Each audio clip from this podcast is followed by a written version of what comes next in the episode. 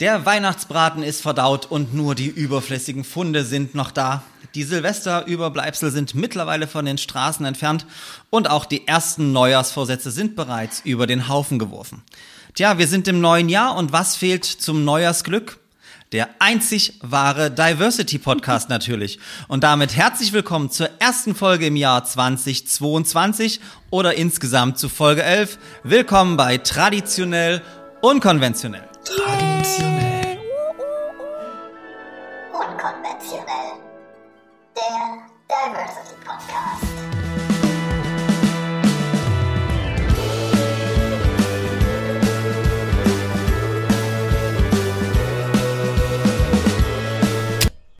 Ja, herzlich willkommen, liebe Zuhörerinnen, liebe Zuschauerinnen. Wir hoffen, ihr hattet einen schönen, entspannten, erholsamen Jahreswechsel. Ihr habt die Zeit genutzt, das blöde Wort mit C etwas zu vergessen und im Kreise eurer Lieben zu entspannen. Für die erste Folge des neuen äh, Podcast-Jahres haben wir uns wieder einen ganz besonderen Gast eingeladen, eine Gästin, die ich sehr viele Jahre kenne. Wie lange genau, woher, darüber reden wir gleich.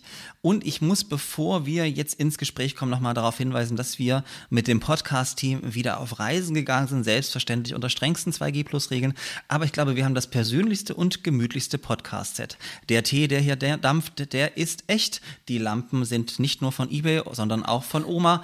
Und damit sage ich herzlich willkommen an die Gästin der ersten Folge 2022, Laura Liebeskind. Hallo Laura. Hallo Georg, ich freue mich sehr da zu sein. Es freut mich sehr, dass du auch unsere Einladung so ganz spontan angenommen hast. Du bist ja viel beschäftigte Künstlerin. Was genau du machst, darüber reden wir gleich. Aber als allererstes, du weißt, es ist Tradition. Wir stoßen erstmal an mit den neuen traditionell unkonventionell der Diversity Podcast Gläsern. Ja, die unsere Gäste jetzt immer bekommen. Ja, du natürlich mit Wasser, ich mit Weißwein, wie sich das gehört. Schönes Tröpfchen, schönes Tröpfchen. Ich hoffe, dein Wasser ist auch ein guter Jahrgang. Unglaublich gut. Rohrperle 2022. Ähm, äh, nein, aber Laura, fangen wir erstmal an.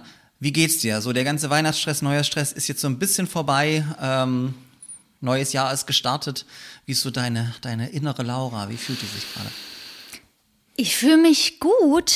Ich fühle mich eigentlich jedes Jahr gut nach dieser Weihnachtszeit, Neujahrszeit, weil ich da tatsächlich zur Ruhe komme.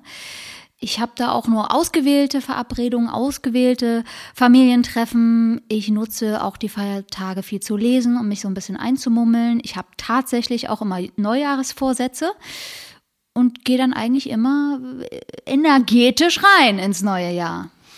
Laura, Normalerweise wäre das bei uns wahrscheinlich nicht nötig gewesen, aber der Jan hat mir natürlich wie immer meine einzige vorbereitete Moderationskarte ähm, ähm, fertig gemacht. Jan, unser Podcast-Produzent. Und da stehen so spannende Sachen drauf, die ich über dich schon wusste oder auch nicht wusste. Für unsere Zuhörerinnen, Zuschauerinnen stelle ich Ihnen diese junge Frau mal ganz kurz vor. Laura Liebeskind hat in Michigan, Berlin, Glasgow, Wien, Nancy, ja, und Nancy Politikwissenschaften, Germanistik, Philosophie und Musical Theater Performance studiert. Stimmt soweit? Stimmt. Sie nickt. Sie spricht, ich zitiere in Klammern krass, sechs Sprachen. Deutsch, Englisch, Italienisch, Französisch, Russisch und ein bisschen Chinesisch, wahrscheinlich Mandarin. Genau, das Wa Hochchinesisch. Warum? Ah, das ist eine ganz tolle Sprache, vor allem wenn man Musikerin ist und wenn man gerne zeichnet, weil die haben ja diese verschiedenen Töne, äh, vier verschiedene Töne und einen neutralen Ton noch. Und je nachdem, ob du ma, ma, ma sagst, kann das heißen Mama, Pferd, Haschisch und das finde ich schon ziemlich faszinierend. Und genau, diese, diese, ähm, diese Zeichen zu zeichnen, das macht mir großen Spaß. Äh, zum Beispiel das Wort für Studentenwohnheim, Su, Shi, da sind die Zeichen drin für 100 und Dach und Menschen. 100 Menschen unter einem Dach. Kann man sich schöne Eselsbrücken bauen. Finde ich sehr poetisch. Okay, das sind auf jeden Fall krass viele Sprachen, in denen du auch singst, oder? Obwohl Chinesisch habe ich dich oder Mandarin noch nicht gehört. Ich kann tatsächlich einen Karaoke-Song auf Chinesisch, falls es mich mal verschlägt. Ah, beeindruckend. Okay, gehen wir weiter zu deinen äh, Jobs. Du bist Musikerin, Schauspielerin, Moderatorin, Trauer, Traurednerin, jetzt auch Trauerrednerin und wahrscheinlich noch ganz, ganz viel mehr. Äh, stimmt das so oder würdest du noch irgendwie was ergänzen, was weglassen? Bist du irgendwas nicht mehr? Quirliges, charmantes Multitalent könnte man auch sagen. Nee, tatsächlich mache ich das alles und mache das alles auch sehr gern. du bist auch noch Lehrerin. Ich habe viele, viele Jahre an der Musikschule hier in Leipzig Gesang unterrichtet und auch Leute so auf die Aufnahmeprüfung vorbereitet und auch äh, so Songwriting-Unterricht gegeben. Jetzt während der Corona-Pandemie habe ich ein kleines bisschen umgesattelt, weil Gesangsunterricht oder Chor, das war ja so ein bisschen ne, gefährlich, Aerosole und so weiter und so fort. Und als es dann anfing, dass ich online unterrichten sollte, ich komme damit nicht klar, Gesang, ausgerechnet Gesang online zu unterrichten, weil durch die Latenz, man kann seine SchülerInnen dann nicht mehr begleiten auf dem Klavier, auf der Gitarre. Und ich kann diese ganzen Feinheiten, die mir eigentlich am meisten Spaß machen am Unterricht, diese Detailarbeit nicht mehr ausführen. Durch mein Germanistikstudium kann ich aber Deutsch als Fremdsprache unterrichten bei einer Schweizer Sprachenschule, die mich aufgegabelt hat. Das wiederum macht mir viel Spaß. Das ist so ein eins zu eins Unterricht online, eine Sprache vermitteln, das geht sehr gut. Da ist es nicht so schlimm, wenn man eine Sekunde Latenz oder sowas hat. Aber Laura, das heißt immer, du hast, also ich würde sagen, so ganz viele Hütchen, Krönchen, äh, Persönchen in dir mit ganz vielen Leidenschaften, oder? Das sind so alles Leidenschaften von dir. Ja, also es war für mich auch wahnsinnig schwer rauszufinden, was ich studieren will. Deswegen habe ich wahrscheinlich auch so viele verschiedene Sachen studiert. Du hast ja jetzt nur die Sachen aufgezählt, die ich zu Ende studiert habe. Ich habe davor ja noch andere Sachen probiert. Oh, das weiß ich tatsächlich nicht. Was hast du denn noch probiert? Also äh, mein Problem war, ich war ja, ich sage immer so, ich war Streberin, aber ich war nicht so ein Hermine Granger äh, Streberinnen-Geschöpf, was immer so mit der Hand geschnipst hat und ja, ja, ja. Ähm, auch Freunde, die nicht nur Harry und Ron äh, Nee, tatsächlich wurde ich sehr gemobbt. Drei Jahre in, in der Schule, das war ein düsteres Kapitel, möchte ich nie wieder zurückdenken. Es war wirklich hart, aber es war eben so, es hat mich alles interessiert und ich glaube, meine Begeisterung für Kunst und Musik war schon früh da, aber die meisten Leute haben mich eher so als rationalen Menschen wahrgenommen und haben gesagt, nee, deine Stärken sind rational, Bühne, naja, weiß nicht, aber alles andere kannst du studieren und davon habe ich mich, glaube ich, ein bisschen beeinflussen lassen. Dann habe ich gedacht, okay. Ich muss gerade ein bisschen lachen, weil wenn ich ein was mit dir nicht assoziieren würde, dann ist es rational. What the? Perfektionistin und alles, ja, aber rational, naja, klingt für naja, mich so. Ja. Ich hatte tatsächlich dieses 1-0-Abitur und war so diese okay. Vorzeige. Darauf noch ein Schlückchen, ja. genau, und dann habe ich gedacht, okay, vielleicht kannst du das irgendwie verbinden. Und es gibt einen tollen Studiengang in Hildesheim, der heißt Kulturwissenschaften und ästhetische Praxis. Da macht man quasi ein Kuvi-Studium und kann aber noch praktisch arbeiten. Mein Hauptfach war Musik, da hatte ich dann Unterricht in Gesang und Geige und mein Nebenfach war Literatur, Theater, Medien. Das habe ich ein halbes Jahr probiert. Aber meinem damaligen Freund und meiner ersten großen Liebe ging es ganz schlecht in diesem verschlafenen Hildesheim. Und tatsächlich habe ich auch nach der Schule gedacht, ja, yeah, im Studium, da brennen die Leute alle für das, was sie jetzt tun, weil sie müssen ja nicht mehr in Bio und Chemie sitzen, was sie gar nicht interessiert. Aber dem war nicht so. Also ich konnte da nicht so durchstarten, wie ich eigentlich wollte. Und dann wollte er unbedingt nach Berlin und ich habe gesagt, okay, es ist so eine große Stadt, du wirst schon was finden in Berlin. Und dann habe ich mich dort für Ethnologie eingeschrieben. Okay. Okay. Vom Kultur zu Ethnologie, mhm. auch ähm, interessante Brücke, ja? Genau. Ähm, da gab es dann Professoren, die gesagt haben, Sie sind verrückt, wenn Sie Ethnologie studieren wollen, weil die weißen Flecken auf der Landkarte sind verschwunden. Was wollen Sie denn überhaupt noch machen? Manche Ethnologen gehen ja ins Außenministerium, was ja eine völlig verrückte Sache ist. Ich dachte, wieso ist doch schön, wenn Ethnologen im Außenministerium sind. Aber auch das hat mich eingeschüchtert und dann dachte ich, nee, ich kann das jetzt nicht vertragen, dass ich irgendwas studiere, wo ich nicht genau weiß, was hinten rauskommt. So Doktor, Jurist, so, ne? Und dann habe ich mich erstens entschieden, ich habe gedacht, okay, wenn du dich nicht entscheiden kannst, was du machen willst, es gibt eine Sache, die interessiert dich nicht. Aber du weißt, dass sie ganz doll wichtig ist. Und du willst mal nicht so eine Frau sein, die. Ich weiß, dann, was kommt, darum muss ich lachen. Die daneben sitzt und nicht mitreden kann. Also habe ich gedacht, wenn ich das nicht studiere, werde ich mich niemals damit beschäftigen. Also habe ich gedacht, studiere ich jetzt Politikwissenschaft im Lehramt. Und es war aber eigentlich eine ganz schöne Entscheidung, weil da machst du auch ein bisschen Philosophie. Das hat mich nun wirklich immer interessiert. Was ist der Mensch? Wie soll er sein? Woher wissen wir überhaupt, äh, was irgendetwas ist und wie irgendetwas sein soll? Genau. Und im Prinzip, das Studium habe ich dann ziemlich schnell runtergerissen, sage ich mal so. Obwohl es dich jetzt in Teilen nicht interessiert hat. Es hat mich dann, ich habe wirklich die Gabe, dass mich eigentlich alles interessiert. So, wenn ich erstmal Zeit investiere und so, auch das interessiert mich und begleitet mich äh, heute. Ich, ich würde sagen, Ich habe einen sehr persönlichen Zugang immer zur Politik, aber ich denke mittlerweile auch, dass Kunst eigentlich nicht unpolitisch sein kann. Selbst wenn man nicht über Politik singt, ist man doch politisch, ja. Genau. Und dann, wie es danach später kommt, dazu reden wir weiter. Mhm. Wir sind ja jetzt schon mittendrin und das bringt mich dazu, dass ja unsere erste Kategorie als eifrige Podcast-Hörerin weißt du ja, es kommt immer was, nämlich der sogenannte Icebreaker. Ich weiß jetzt nicht, wo das Eis zwischen uns herkommen soll, aber mal gucken, was sich unser Redaktionsteam ausgedacht hat. Wie immer weiß ich nicht, was kommt und von daher lese ich mal vor. Herzlich willkommen im neuen Jahr. Natürlich geht's um gute Vorsätze. An welchem Vorsatz scheitert ihr alle Jahre wieder? Puh. Ja, darauf trinke ich noch mal einen Schluck. Das ist immer so äh, für Moderation immer ganz gut, wenn man so diese Denkerpausen braucht, dass man immer noch etwas trinkt. Man kann natürlich Wasser trinken oder Wein. Also ich brauche keine Denkerinnenpause. Ähm, ich bin eigentlich gut mit dem Durchziehen meiner Vorsätze, aber ich sag mal, was letztes Jahr mein Vorsatz war. Mein Vorsatz war, äh, ein Jahr lang nicht shoppen zu gehen. Was? Ja, das habe ich schon mal gemacht, als ich 18 war. Aber rein beruflich musst du doch shoppen. Ja, richtig. Und sowas. Das sage ich mir auch. Äh, bei jedem neuen Abendkleid, was ich mir kaufe, denke ich mir, ich muss das ja kaufen. Völlig logisch. Das geht mir mit Anzügen ähnlich. Also es ist ja nicht für mich privat. Ich trage das ja gar nicht gern. Mhm. Nein, aber jetzt mit Corona, seien wir mal ehrlich, meine Abendkleider hängen traurig im Kleiderschrank rum und ich muss wirklich gar nichts kaufen. Und du hast ja draußen meinen Schuhschrank gesehen. Das brauche ich auch nicht. Und ich habe tatsächlich, äh, ich hatte ja mal mit 16 äh, einen Austauschjahr in Amerika und mein amerikanischer Gastvater hat schon gesagt, ich wette mit dir, dass du es nicht schaffst, ein Jahr keine Klamotte zu kaufen. Damals habe ich es tatsächlich geschafft. Und äh, letztes Jahr, als ich mir den Vorsatz gemacht hatte, ich hab's zehn Monate geschafft und fand aufgerundet. Ist das ja schon so ein Jahr, also oder? So zehn Monate keine Schuhe, keine auch, also nichts, T-Shirt, Hosen. Nichts. Nein. Gar nichts. Und, und Deko, ich, Wohnung, gar nichts. So streng war ich nicht mit mir.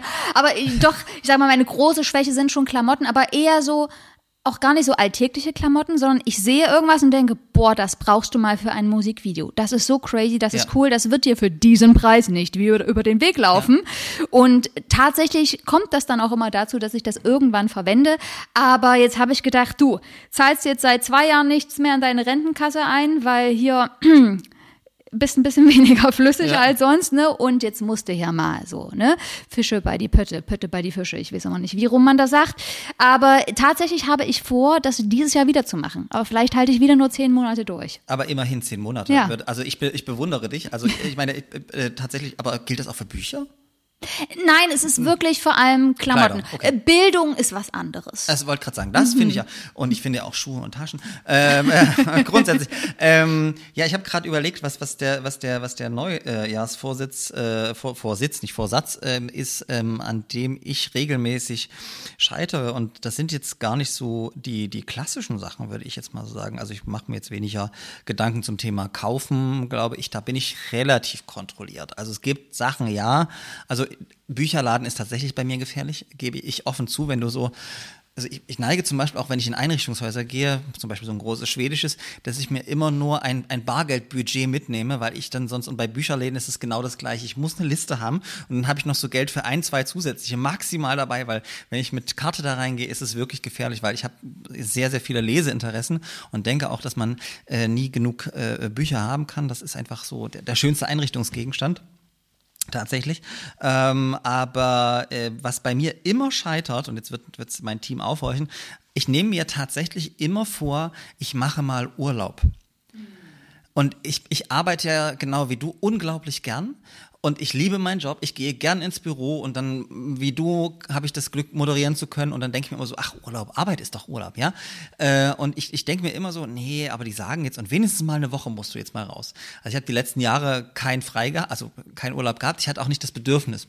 Und äh, im, im letzten Jahr war das dann so, weil ich dann gedacht habe, okay, ich muss 22, muss ich diesen Vorsatz, darf ich den nicht schon wieder über die ähm, ja, äh, Bühne werfen, weil ich dann gedacht habe, okay, weil wenn ich mitten im Jahr bin, dann habe ich dann kein Fernweh mehr. Dann habe ich Termine, Termine, Termine. Und dann denkst du immer so, nee, du kannst jetzt nicht. Also guck mal, da hast du die Sitzung, wo du unbedingt hin musst und da hast du da die Moderation.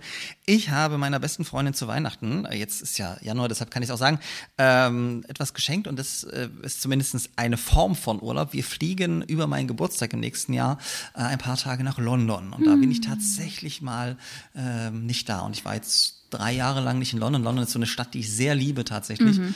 Und da habe ich Urlaub. Und diesen Vorsatz werde ich endlich mal wieder ähm, ja, erfüllen. Mhm. Gehst du ins Harry Potter Musical?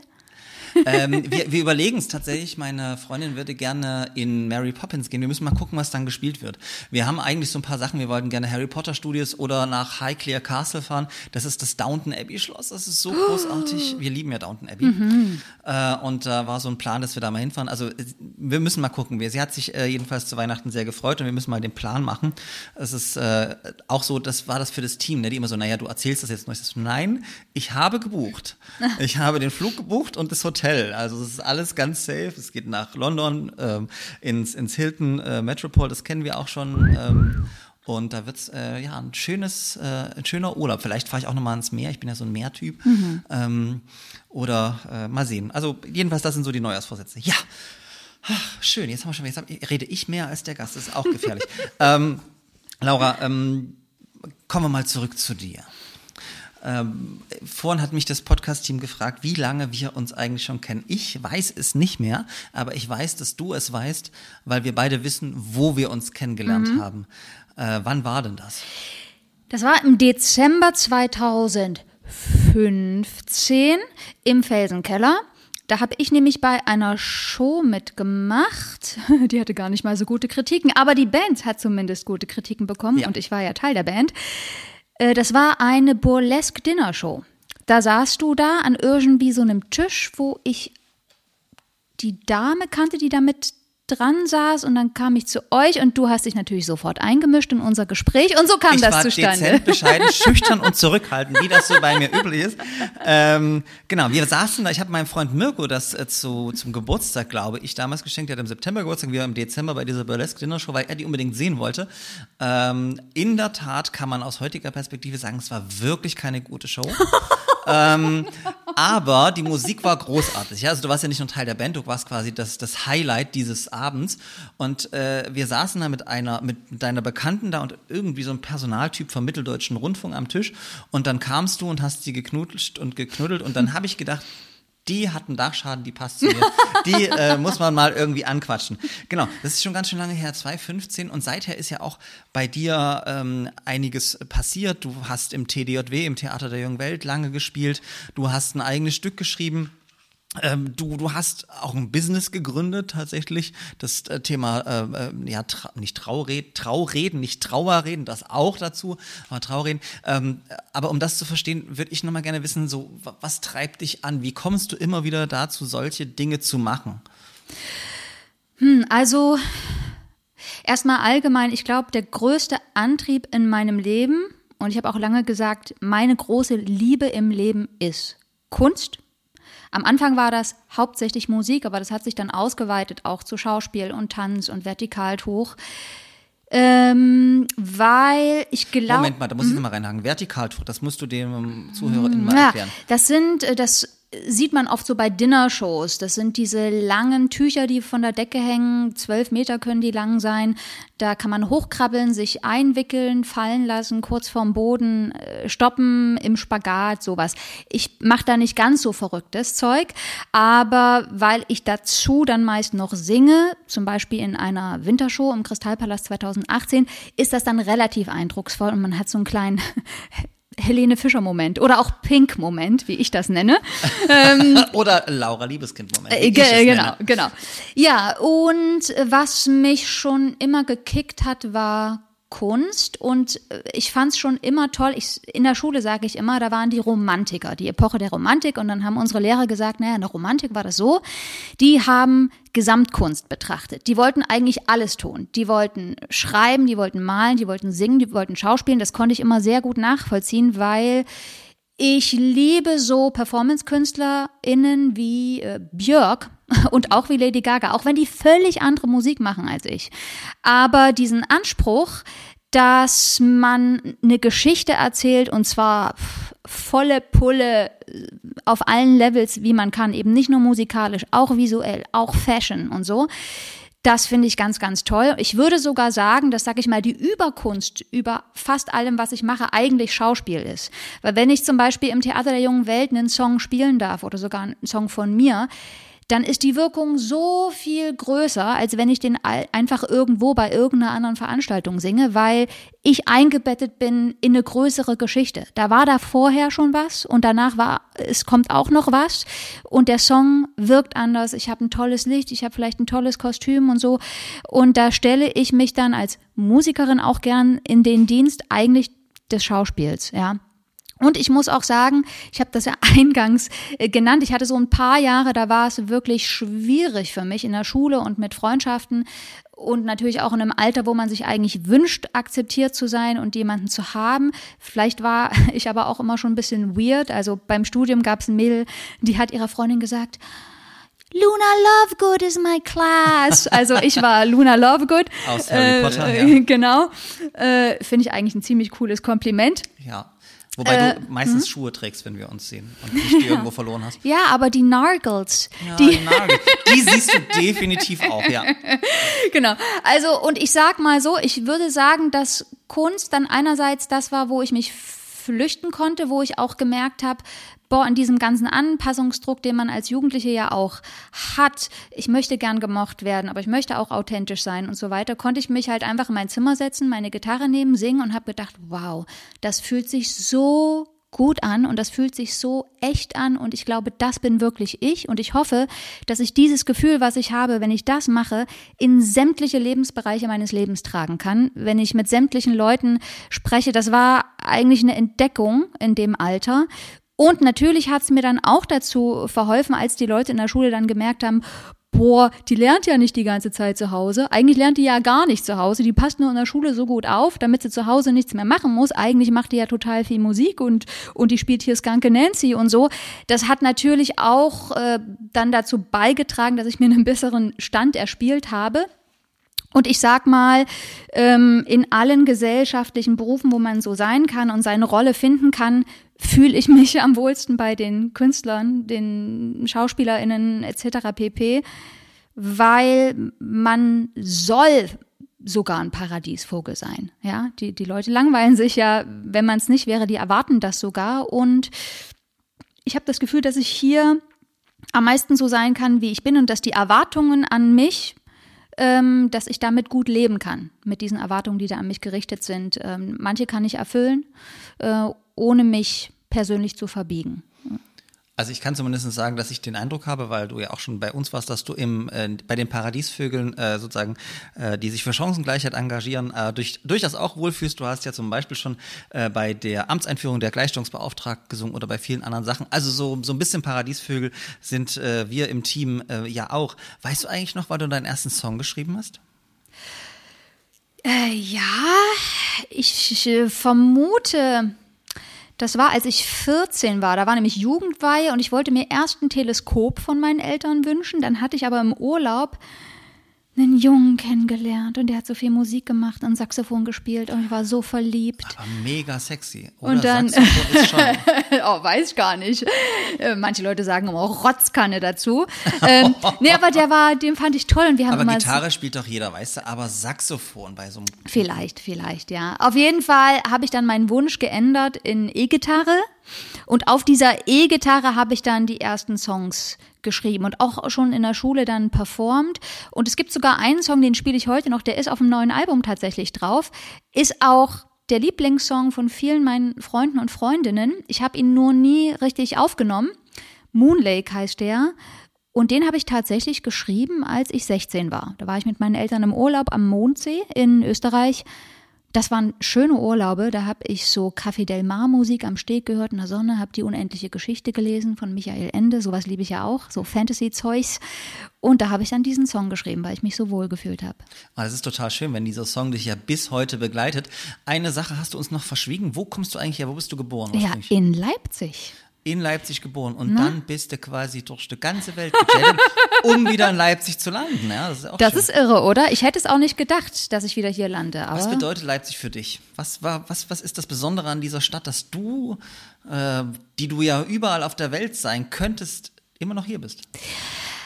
Also der Grund, warum ich zurückgekommen bin damals, es war, ich hatte in Glasgow meinen Master für Musical Theatre Performance zu Ende studiert und hatte sogar eine Agentin in London und alle sind nach London gezogen. Und ich dachte, ich muss eigentlich auch nach London ziehen oder nach New York. Das waren eigentlich meine großen Träume. Aber ich bin verdammt krank geworden und auch sehr lang und es war lange ein Mysterium, was mir fehlt und ich hatte einfach keine Power und keine Energie und ich dachte, ich kann jetzt nicht nach London ziehen. Heutzutage bin ich auch total froh, weil die, die es gemacht haben, 80 Prozent von diesen Leuten, obwohl es tolle, tolle Sänger und Sängerinnen sind, sind halt äh, bis heute teilweise noch Babysitter und äh, Ja. ne, die können Weil halt das, nicht es machen. Gibt ein Überangebot Künstlern, Absolut. Es ist super hart, ein super hartes Pflaster. Naja, und weil ich aber so krank war und mein Vater hier in Leipzig äh, eine Mietwohnung hatte, aber selten da war, weil er als Ingenieur viel in Russland unterwegs war, hat er gesagt, komm Kindchen, komm her, musst auch erstmal nichts zahlen, ruh dich aus, werd gesund. Hm, hm, hm. So bin ich eigentlich hierher zurückgekommen und habe viele Jahre gedacht, ach, ich ziehe mal wieder nach Berlin, da habe ich auch mal studiert, liebe ich sehr, viele meiner besten Freunde wohnen da oder anders hin und ich dachte, vielleicht lernst du mal einen Mann kennen, für die große Liebe ziehst du sowieso sonst wohin. Ähm, witzigerweise. Ist die große Liebe nach Leipzig gezogen? Genau. Und nein, es bin nicht ich. Und ich muss aber sagen, was mir Leipzig heute bedeutet. Ich bin dann mal auf Tour gegangen mit Toni Mono von 1 Live. Das ist ein Musikcomedian, dessen Sidewoman war ich als Multi-Instrumentalistin. Und da bin ich richtig krass getourt durch Deutschland und ich habe richtig viele Städte gesehen. Was mir vorher nicht so zuteil wurde. Ich war viel im Ausland, aber Deutschland habe ich nicht so richtig bereist. Und da ist mir erstmal aufgefallen, was für eine schöne Stadt Leipzig ist. Mir wurde, mir war das ja gar nicht klar. Ne? Man ist ja mal Nestflüchter und will, will da weg, wo man herkommt und das ist ja alles doof und langweilig. Aber äh, manche Städte wurden so unsäglich zerbombt im Zweiten Weltkrieg und dementsprechend stehen da jetzt halt so unsägliche Gebäude rum. Nicht, dass das nicht schön sein kann. Also ich muss auch sagen, eine Stadt wie Köln gefällt mir sehr gut, obwohl da eben so viele unsägliche Bauten stehen. Aber da habe ich erst mal gedacht, wow, jetzt verstehst du das, warum die Leute alle schwärmen von Leipzig und von den Grünflächen und auch von dem Kulturangebot, was wirklich überproportional ist zur Größe in Leipzig. Und das habe ich langsam schätzen und lieben gelernt, ja. Ja, das verbindet uns tatsächlich. Ich hab, äh, bin ja nun in Dresden geboren, dann in der Toskana Sachsens, was ja die Oberlausitz ist, aufgewachsen ähm, und dann hierher gekommen. Aber ich habe mich tatsächlich sofort in diese Stadt verliebt, 2004. Ich weiß es noch, wie äh, es war es gestern, als ich mit meiner Freundin Anne bei den Eignungsprüfungen an der Musikhochschule war und diese ganzen heißen schwulen Typen gesehen habe. Ich habe ja, ich muss raus aus meinem Dorf und Leipzig ist the place to be. Und ich habe mich ja tatsächlich nur in Leipzig beworben für mein Studium. Ich wollte unbedingt hierher, würde ich heute niemandem raten. Ich bin ja umgezogen, bevor ich die Zusage hatte. Ich weiß noch, 12. August bin ich umgezogen und am 1. September kam meine Zusage für die Universität, womit ja auch das BAföG zusammenhing. Ja? Also es war auch äh, sehr, sehr dramatisch. Aber ich habe mich dann in diese Stadt verliebt und dann dachte ich irgendwann, zieht's dich mal weg. Und dann bin ich durch ehrenamtliches Engagement, aber auch durch die Dienstreisen über die Uni ganz vielen ganz Deutschland rumgekommen. In großen und kleinen Städten wie, wie Lüneburg, äh, Saarbrücken, Hamburg, Mannheim, was weiß ich nicht alles. Ähm, und ich habe auch festgestellt, Leipzig hat diese ideale Größe. Die Menschen sind einfach speziell, aber auch toll. ja, man ne, kann, kann ja auch mal so sächsisch ein bisschen schwierig sein, ähm, aber es ist einfach so, das ist die, ich glaube, die einzige Stadt, die, wo es ähnlich ist, so, so Köln. Hässlich wie die Nacht, finde ich, aber Köln ist eher Gefühl. Und Leipzig ist auch so dieses Gefühl von Menschen, du gehst in die Stadt und man fühlt sich einfach wohl. Man hat diesen Innenstadtkern und man trifft irgendwie immer jemanden, den man kennt. Und das macht diese Stadt ähm, total besonders. Und äh, das war jetzt der Werbeblock für Leipzig. Wir werden nicht gesponsert von LTM, Leipzig Tourismus Marketing. Wenn Sie möchten, nehmen wir das Geld aber gern. Ähm, liebe Laura, wir haben jetzt schon ganz, ganz viel geredet darüber, dass du Sängerin bist, aber vielleicht, äh, und wir machen jetzt mal beim ersten Podcast des neuen Jahres was Besonderes, vielleicht gibst du uns mal eine kleine Kostprobe und ähm, ich habe mir natürlich nicht den Song ausgesucht, der dich seit deinem 16. Lebensjahr begleitet, sondern meinen absoluten Lieblingssong, der mich regelmäßig zum Weinen bringt. Vielleicht, was ist denn die Geschichte hinter diesem Song, der auch auf deinem neuen Album zu hören ist? Ich nehme mal an, du spielst jetzt auf den Song Glücklich an. Richtig, passend zum neuen Jahr. Also, was hat es damit auf sich? Ich habe ein Album geschrieben, das heißt Das Glück. Das sollte eigentlich mal viel kleiner und kürzer sein, aber dann kam Corona, ich konnte es noch nicht zur Aufführung bringen, dann dachte ich, na, dann mache ich es jetzt einfach noch länger und noch mehr Songs drauf. Mittlerweile sind daraus 23 plus ein Song geworden, ähm, 17 auf Deutsch, der Rest auf Englisch und Französisch. Und dieses Album tatsächlich wurde auch gesponsert von der Kulturstiftung des Freistaates Sachsens. Habe ich ein Arbeitsstipendium bekommen, weil das hehre Anliegen war, mich zu fragen, was hat Glück oder Glückseligkeit mit nicht nur mit Alice Schwarzer oder Großmüttern oder dem Flughafen Tegel zu tun, sondern auch mit Werten wie Demokratie, Menschenwürde, Gerechtigkeit. Ich sage dann immer dazu, was haben Popmusik mit Adorno und den alten Griechen zu tun? Laura Liebeskind fragt sich das und beantwortet das in 23 plus 1 Songs. Und glücklich ist sag ich mal, die namensgebende Single dieses Albums. Ist auch äh, vor einem Monat ein Musikvideo rausgekommen dazu, was ich noch vor der Pandemie, ich sage immer schon vor, du weißt schon was, weil ich bin ja so Ja, Harry Harry Potter-Fan, Potter, ne? Mit wie viel beeindruckenden Frauen. Ein wunderbares Video, was wir natürlich in den Shownotes verlinken werden.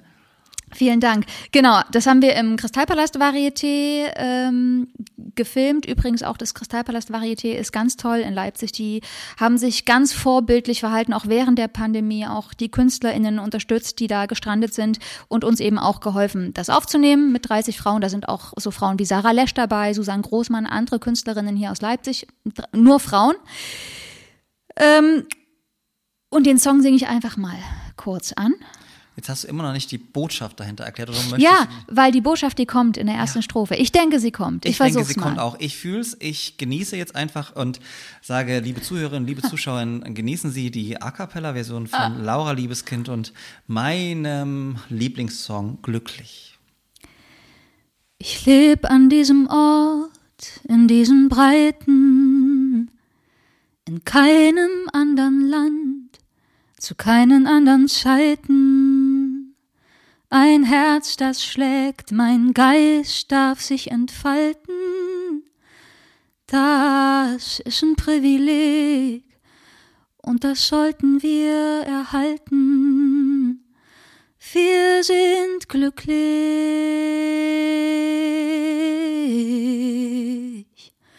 so schön glücklich.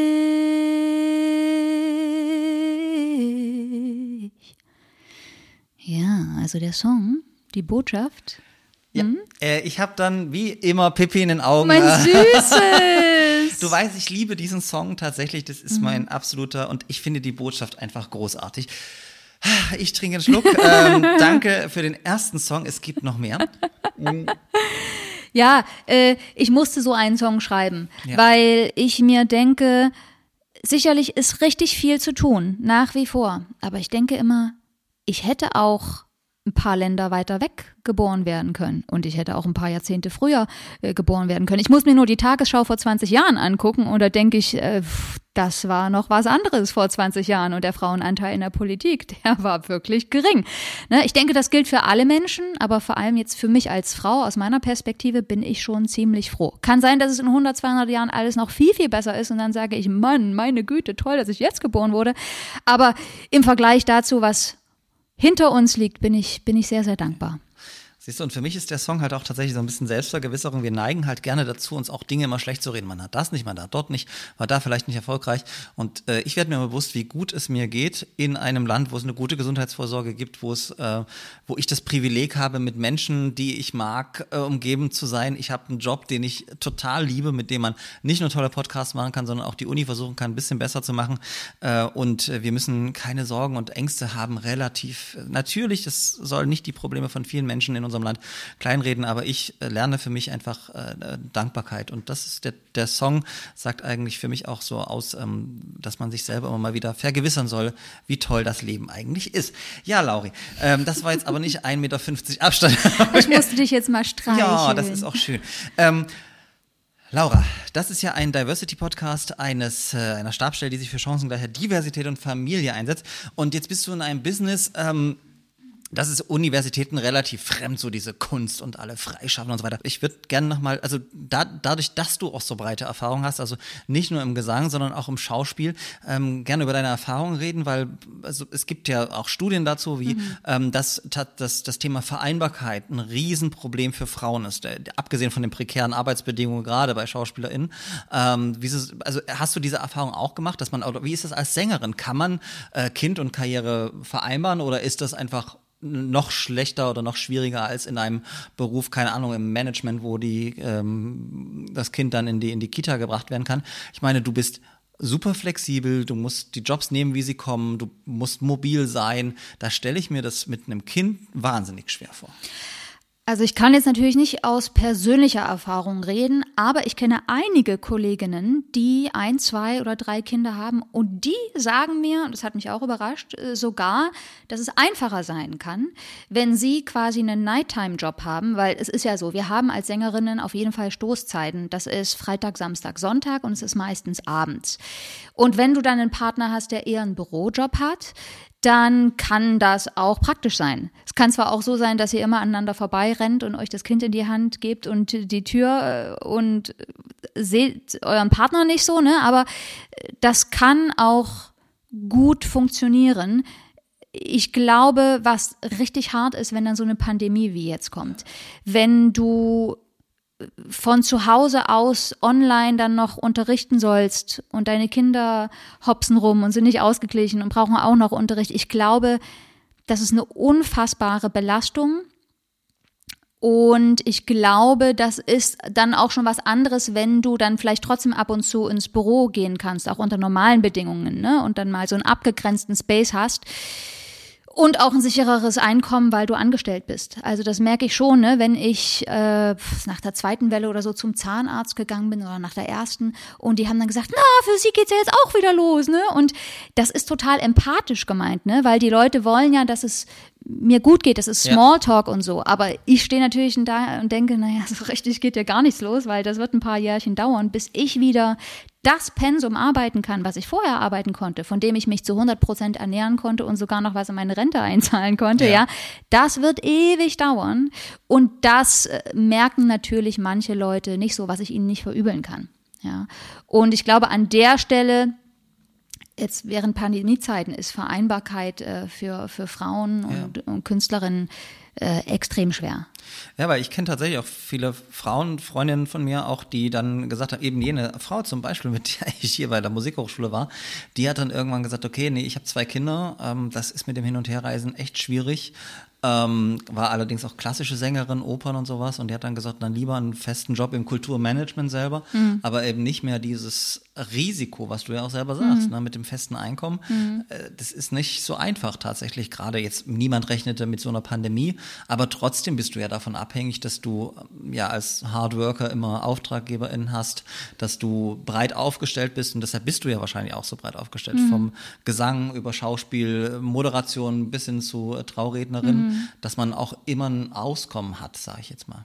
Stimmt, das sind natürlich auch praktikable Erwägungen. Ne? So im Sommer sind alle Theater zu, die Unternehmen machen keine Betriebsfeiern mehr und dann habe ich irgendwann mal gedacht, ja, dann baust du das doch aus, dass du ein bisschen mehr Hochzeitsreden machst. Mir macht das auch wirklich Spaß. Ich mache seit Ewigkeiten Musik für Hochzeiten und dann sitze ich da und dann kamen diese freien Traureden in Mode und ich dachte, ey, das ist ja cool das kann ich auch. Das kann ich vielleicht sogar auch noch ein bisschen besser.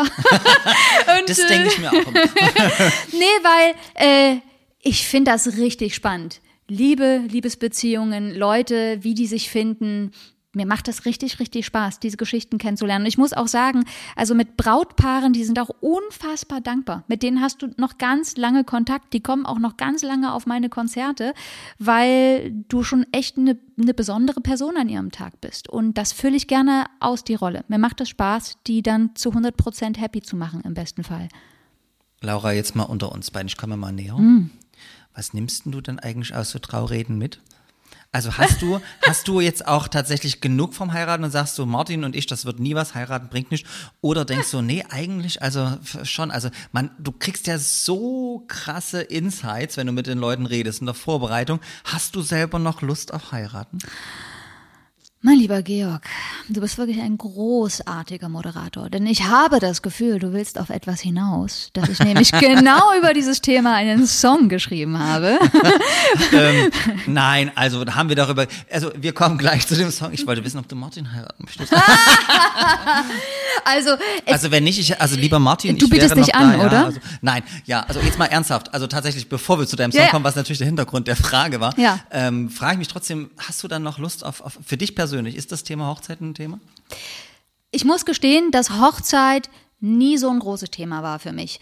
Äh, Ich gucke ja auch für mein Leben gern Reality-Shows. Da sagen immer alle, das passt überhaupt nicht zu mir. Aber es ist eben so, ich war so ein Unmädchen, als ich klein war. Ich habe nie Pyjama-Partys gemacht. Ich, hab, ich weiß gar nicht, ich habe nie über Schminke geredet und so. Und wenn ich dann diese Daily Soaps oder diese, diese Reality-Dinger gucken kann, The Real Housewives of Beverly Hills, ist ganz schlimm, ja. Ich, ich habe es alles geguckt. Dann habe ich das Gefühl, ah, so machen die das, die Mädchen. Und ähm, da ist heiraten ja immer ganz wichtig und Prinzessin sein und großes Kleid und Glitzer und so und so und so. Das habe ich mir nie vorgestellt.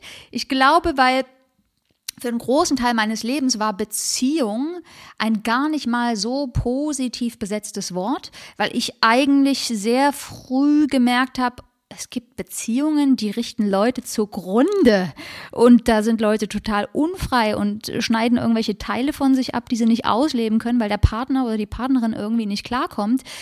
Und ich habe schon sehr früh gedacht, boah, also das wird ein, das wird ein Wunder, wenn du mal jemanden triffst, mit dem du zusammenwohnen kannst und zusammen sein kannst für eine lange Zeit, der es auch mit dir aushält und so. Und ganz als ganz mini kleines Mädchen habe ich auch gedacht, hm, Hochzeit, das besteht ja aus den Wörtern Hoch und Zeit. Oh mein Gott, das heißt ja, das soll die schönste Zeit in deinem Leben sein. Aber was ist eigentlich mit der Zeit danach? Das will ich nicht, dass das die schönste Zeit meines Lebens ist. Ich will eigentlich, dass immer gerade jetzt die schönste Zeit in meinem Leben ist. Und da habe ich aus Spaß immer gesagt, per se werde ich nie heiraten. Ähm, wenn ich heiraten würde, dann wäre das auf jeden Fall, und das ist das, was ich auch aus den Hochzeiten mitnehme, äh, ich glaube, es wäre eine ziemlich alternative Hochzeit, äh, wo man ein bisschen sein eigenes Essen mitbringt. Vielleicht ist das auch total naiv von mir. Aber wo man so ein großes Picknick macht auf der Wiese zwischen weißen Bettlaken und wo dann meine ganzen Freunde Musik für uns machen und wir einfach uns ein Wochenende in irgendeiner Ritterburg einmieten und da ein Wochenende Party machen. So, so stelle ich mir das vor. Äh, und ich sehe eben, dass viele Paare einen ziemlichen Stress haben an ihrem Hochzeitstag. Einen ziemlichen Stress, der sehr viel kostet. Manche Paare sind sehr, sehr schlau. Und ich bin da auch immer bereit, schön zu beraten. Aber ich habe immer das Gefühl, oh, dieser eine Tag, der ist auch so schnell vorbei. Ich hätte es gerne auf ein paar, paar mehr Tage und ein bisschen, bisschen mehr selber, selber machen und hands-on. Das wäre so mein Traum. Bevor wir dazu kommen, wie meine Traumhochzeit aussehen würde, bei der du natürlich die engagierte Trauerredner werden, äh, Trauerredner, meine Güte. Es ist eine Trauerphase für die Männer, die mich dann nicht mehr haben, weil wenn ich heirate, dann nur einmal im Leben Traurednerin wärst. Ähm, kommen wir zu diesem wunderbaren Song, wo du mir die Überleitung ja so ein bisschen weggenommen hast. Das ist das Problem, wenn du mit einer Moderatorin auch so einen Podcast machst. Die erkennt auch die geschicktesten Überleitungen. Liebe Laura, wir machen eine kurze Umbaupause und dann hören wir deinen wunderbaren Song. Unsere Hochzeit.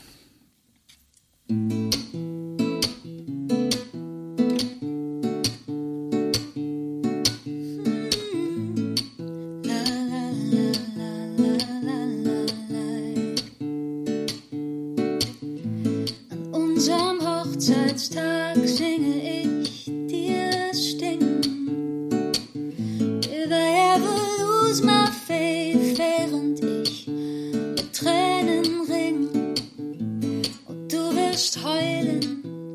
und all die anderen mit. Ja, selbst die Hochzeitsrednerin, die den Papst vertritt. Denn unsere Hochzeit ist der schönste Tag in unserem Leben. Und weil ich dich so mag, tu ich dir den Gefallen und sag einfach nein. Zeit noch immer in der Zukunft sein. La la la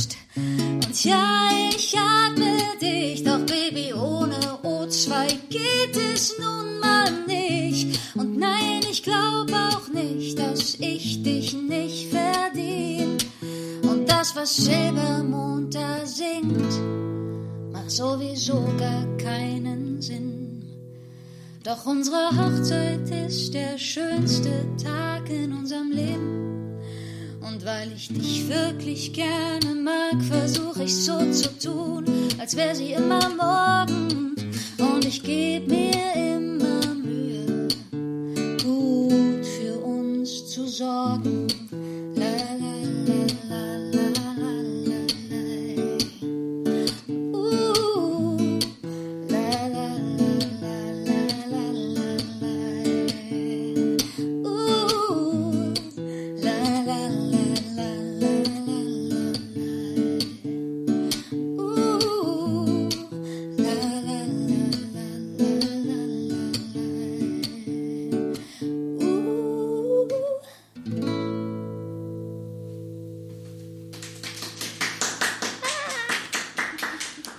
Und da sind wir wieder bei Traditionell Unkonventionell, dem einzig wahren Diversity Podcast, nach der wunderbaren zweiten Musikeinlage von äh, der tollen Künstlerin Laura Liebeskind. Wie lange hast du gebraucht, um den Song zu schreiben, Laura?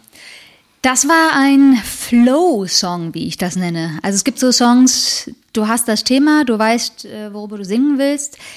Ich habe ja auch vorher beschrieben, dass ungefähr genauso meine Hochzeit aussehe, wenn sie stattfände.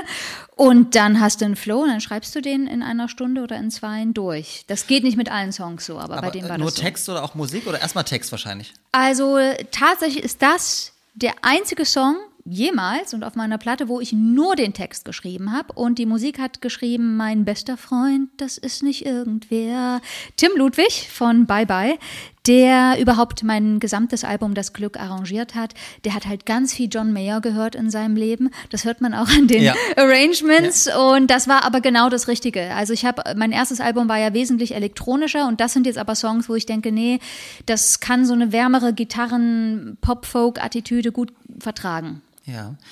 Bevor wir darüber weiterreden, Laura, ich habe ja den ZuhörerInnen versprochen, über meine Hochzeit zu reden. Was glaubst du, wie meine Hochzeit aussieht?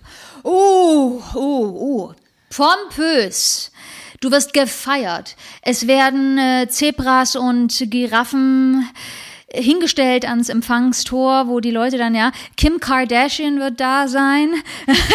Neben Es Angela werden- Merkel. Neben Angela Merkel. Es werden Leute vom Vertikaltuch hängen, ein unfassbares Feuerwerk.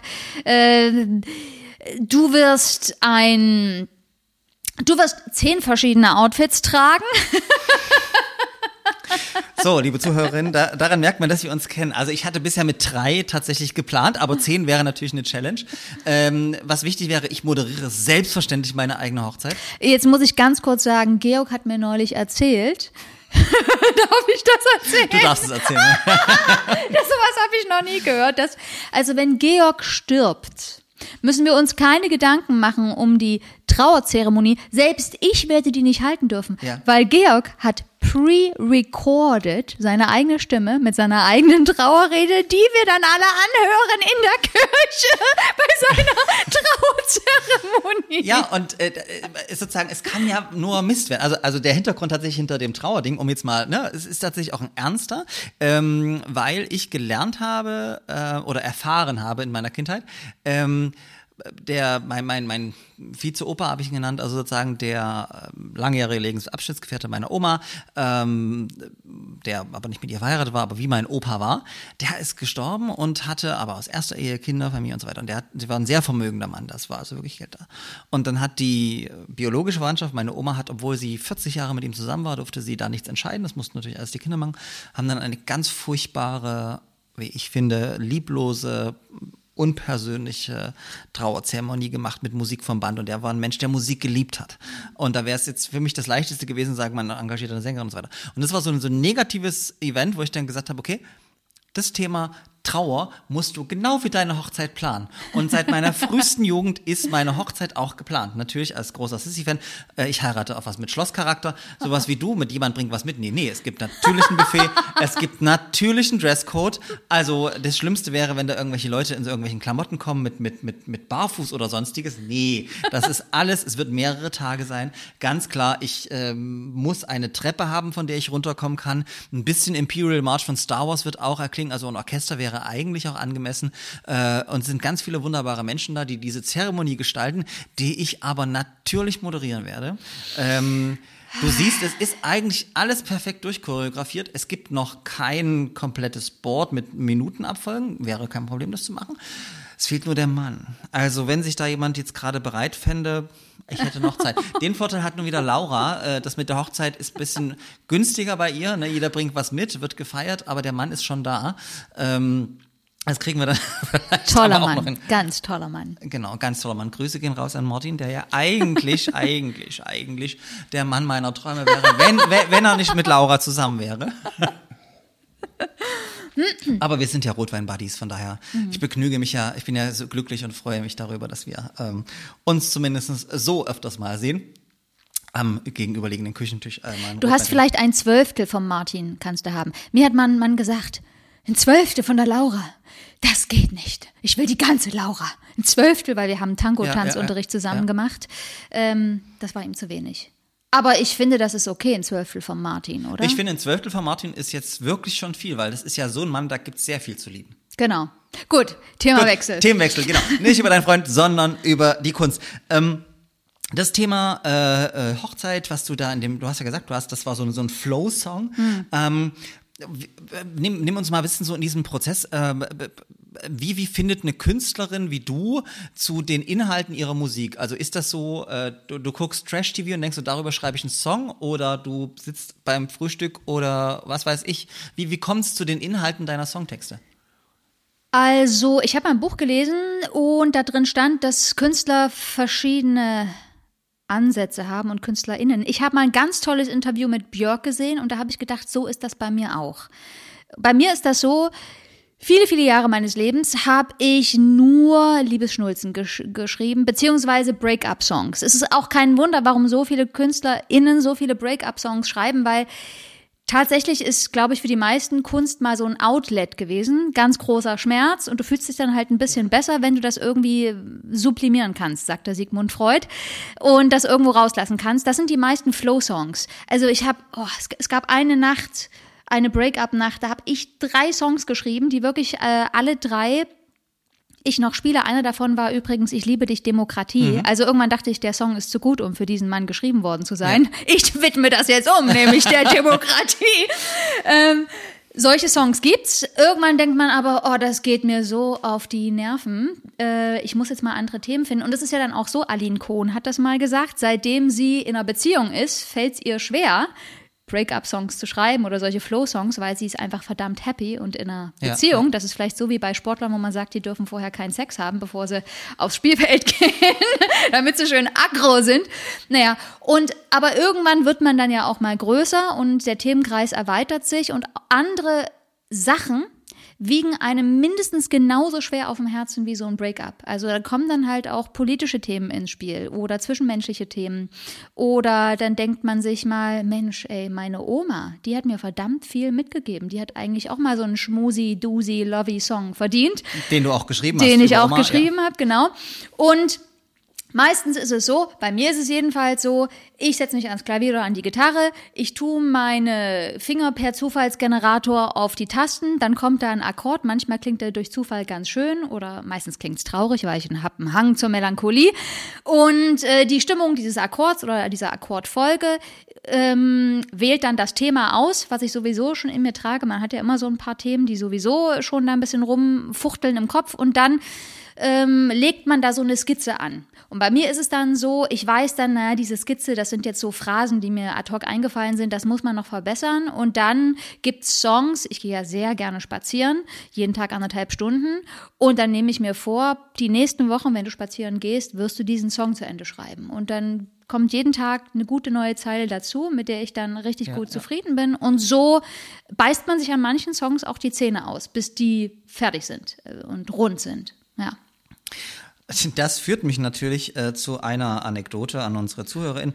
Es äh, begab sich äh, zu jener Zeit, als wir mal wieder ein Team-Event für das Team der Stabsstelle Chancengleichheit, Diversität und Familie, damals Gleichstellungsbüro suchten.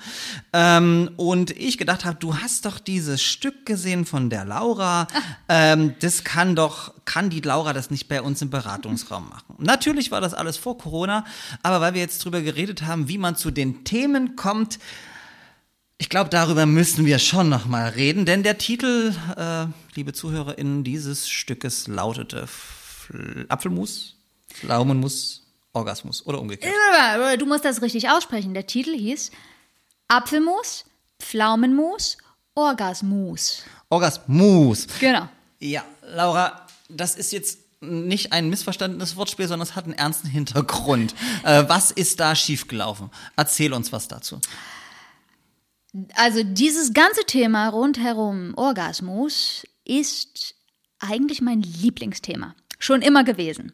Ich habe mich mit unglaublich vielen Leuten darüber unterhalten und meine Feldstudien betrieben, aus diversen Gründen. Diesen Spruch habe ich aber tatsächlich mal auf einem alten Trabi gesehen, auf der Heckschutzscheibe. Äh, sagt man Heckschutzscheibe? Nee, Heckscheibe. Und da war ich Der Scheibe hinten im Auto. ja, da war ich vierte Klasse und dieses Auto parkte vor unserem Haus auf der anderen Straßenseite und ich habe das gelesen und dachte, und ich muss sagen, ich liebe alles, was Mus ist.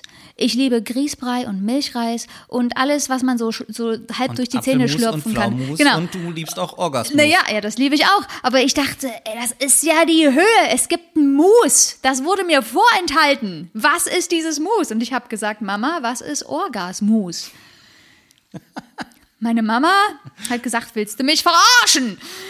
Und ich dachte so, nee, ich weiß das ja wirklich nicht. Und dann bin ich drauf gekommen, äh, also erstmal bin ich drauf gekommen, dass das mit dem weiblichen Orgasmus so eine Sache ist. Ich glaube, das ist ein großes, verkanntes Thema noch immer. Äh, Es ist ein sehr wichtiges Thema. Ich bin der Meinung, dass viel zu viele Frauen noch immer nicht kommen, geschweige denn regelmäßig kommen. Wenn man sich die Statistiken anguckt, besteht auch eine große Kluft zu den Männern. Übrigens auch eine Kluft von äh, heterosexuellen Frauen und homosexuellen Frauen. Also die können Ja, aber bevor wir schon wieder zu den Statistiken kommen. Egal. Du hast Ja. ein Stück geschrieben. Genau. Und auf jeden Fall habe ich mich dann gefragt, wie kommen wir eigentlich dazu, das über Sexualität zu denken, was wir heute als Erwachsene denken. Und da denke ich mir so, hey, ganz viele Leute, die sind vielleicht 25, 30, 35, das heißt aber trotzdem nicht, dass die einen guten Bezug zu ihrer Sexualität haben oder mm, alles wissen oder nicht mehr schamhaft sind oder so weiter und so fort. Und ich fragte mich, wie kommt das eigentlich? Wie wurde ich eigentlich aufgeklärt? Und dann habe ich versucht, mir diese ganzen Erlebnisse vor meine Augen zu halten. Wann habe ich wen gefragt? Zum Beispiel, was ist Orgasmus? Und wie haben die Leute reagiert? Und was hat das mit mir gemacht, dass die Leute so reagiert haben? Ohne Schuldzuweisung. Aber was macht das bis heute mit mir? Und wo sollte ich vielleicht mal aufräumen? Ja, weil es gibt ja immer Sachen zu verbessern. Und ich habe mich natürlich auch viel mit Freundinnen unterhalten und ich muss sagen, äh, es gibt wirklich erstaunlich viele Frauen, vor allem Männer glauben das oft nicht, weil sie denken, wir sind doch so eine aufgeklärte Gesellschaft und Frauen sind doch so gleichberechtigt und so weiter, die äh, Probleme damit haben. Ich will es aber auch gar nicht Problem nennen. Ich denke, es ist eine Sache, die man ganz einfach lösen aber, könnte. Aber ich bin, ich, ja, total. Und deswegen habe ich dieses Stück geschrieben. Aber, aber da, da sitzt du jetzt da, wie wir zwei zusammen, und ich erzähle dir, ach du, ähm, das mit dem Orgasmus, das ist bei mir eher schwierig, ne? Ähm, und dann denkst du so, boah, da schreibe ich mal ein Stück drüber. Also das ist so dieser, wie, wie, also äh, wie läuft das dann? Also wie läuft das? Das ist wie immer im Leben. Man hat meistens eine eigene Leidensgeschichte. okay. Das heißt, ich komme aus einer Familie, wo nahe Personen aus meiner Familie ein Bild gezeichnet haben, wo Sexualität etwas für Männer ist, Sexualität etwas ist, wo Frauen benutzt werden, selber keinen Spaß haben, Schmerzen empfinden und sich dafür schämen. Das ist nie offen kommuniziert worden. Aber du spürst das als Ja. Kind, was die Menschen wirklich denken. Und manchmal gibt es so kleine, kleine Side-Kommentare. Und wenn das das Einzige ist, was du von Menschen, die dir mit am nächsten stehen und am wichtigsten sind, hörst, dann hat das natürlich einen unglaublichen Eindruck auf dich. Und ich muss sagen, jetzt rede ich mal ganz offen, ja, also meine erste Begegnung mit einem nackten Penis, da habe ich eine halbe Panikattacke bekommen, wie mich das Ding angeguckt hat und wollte, dass ich etwas mit ihm mache. Und ich habe einfach nur gedacht, was muss ich tun? Und zwar, das ist erstens so diese Scham, da ist etwas Fremdes, da ist auch eine fremde Lust. Und ich sag mal so, gesellschaftlich und aus ganz vielen, vielen Gründen ist ja so eine männliche Lust mit so einem erreckten Glied einfach mal erstens total offensichtlich. Ja, also wenn eine Frau feucht wird, du siehst das nicht so. Es ist nicht so wie die Ampel ist rot und grün. Bei einem Mann sieht man das. Ja, also das ist schon sehr viel offensiver. Und das ist einfach wie mit allem, wenn man etwas nicht kennt und man möchte aber zum Beispiel den ersten Freund oder den zweiten, dritten Freund ähm, trotzdem gut gefallen und weiß, das ist ja eine ziemlich wichtige Geschichte, das mit der Sexualität, also muss ich das jetzt hier auch gut machen, aber angenommen, du weißt gar nicht, wie das geht, hast nur Pornos gesehen und denkst dir, hm, muss man das wirklich so machen? Ich kann mir nicht vorstellen, dass ich so kommen kann, aber vielleicht muss ich das ja so machen. Und ich denke, das ist heute noch viel schlimmer. Ich denke, dass viele, viele junge Mädchen äh, nur durch Pornos aufgeklärt werden. Ich halte das für eine große, große Gefahr, weil ich habe dann später mir angewöhnt, meinen Männern zu sagen, pass auf, es ist okay, wir können das so machen. Wenn du so kommen kannst, können wir das machen. Wenn du aber denkst, ich brauche das, weil die Frau richtig durchgevögelt werden muss, um zu kommen, dann kann ich dir gleich sagen, ich werde so nicht kommen. Ich kann dir aber sagen, wie ich komme und dann können wir das machen. Aber bis ich so weit war, mich da auch selbst zu kennen und so klare Ansagen zu machen, und mich auch drüber hinwegzusetzen, die Männer hatten ja genauso eine Scham. Ja, wenn du einem Mann sagst, ähm, ich bin jetzt aber nicht gekommen oder hm, müsstest du vielleicht mal besser machen, das ist ja auch für einige Männer ungeheuer schwer. Das hilft dann auch nicht, wenn naive Laura sagt, na wieso, wenn du schlecht im Mathe bist, ist es doch auch nicht so schlimm für dich. Oh, das ist das männliche Ego wirklich schwierig. Ja. Aber ähm, ich sage mal, da gab es einen eigenen Leidensweg und aber auch ein unbedingtes Bedürfnis dazu zu lernen. Und das hat eben dazu geführt, dass ich sämtliche Ressourcen benutzt habe, die mir da vor die Füße kamen, mich mit vielen Leuten unterhalten habe und dass ich jetzt denke, dass ich anderen Menschen helfen kann. Darüber reden wir dann später noch. Was mich aber interessieren würde, wäre die Situation. Du hast das Stück, glaube ich, im Rahmen des Sommertheaters, des Theaters der jungen Welt, ähm, uraufgeführt. Ähm, damals war Jürgen Zielinski, ich glaube, man kann sagen, legendärer ehemaliger Intendant des Theaters der jungen Welt, ähm, ähm, guter Bekannter von dir, auch Intendant. Ähm, wie hat Jürgen reagiert, als du ihm gesagt hast, du Jürgen, ich habe ein Stück geschrieben, es geht um Orgasmus, was hältst du davon? Also, äh, sag ich mal, Leute im Theaterbusiness, es gibt ja eigentlich nichts, was die nicht schon behandelt, gehört äh, haben. Das hat den äh, gar nicht in Aufruhr gebracht. Ich glaube, er hat sich gefreut, weil die Thematik so gab es noch nicht. Und er hat sich einfach gefreut. Es war eine Zeit, wo ich festangestellt war am Theater der Jungen Welt und es gab einige Leute am Theater, die extrem musikalisch sind und die eben dann so ein Programm schreiben durften, das hieß Ensemble Deluxe, die sich eben frei ein Thema aussuchen durften. Für mich war es auch total schön, weil ich durfte mir frei auch ähm, eine Dramaturgin, äh, das war witzigerweise die Winnie Karnowka, die jetzt Intendantin, Intendantin, genau. ist äh, gesucht, mit der ich gern zusammenarbeiten wollte. Und das ist immer was unfassbar Schönes, wenn man sich sein Thema aussuchen kann, wo man wirklich was will.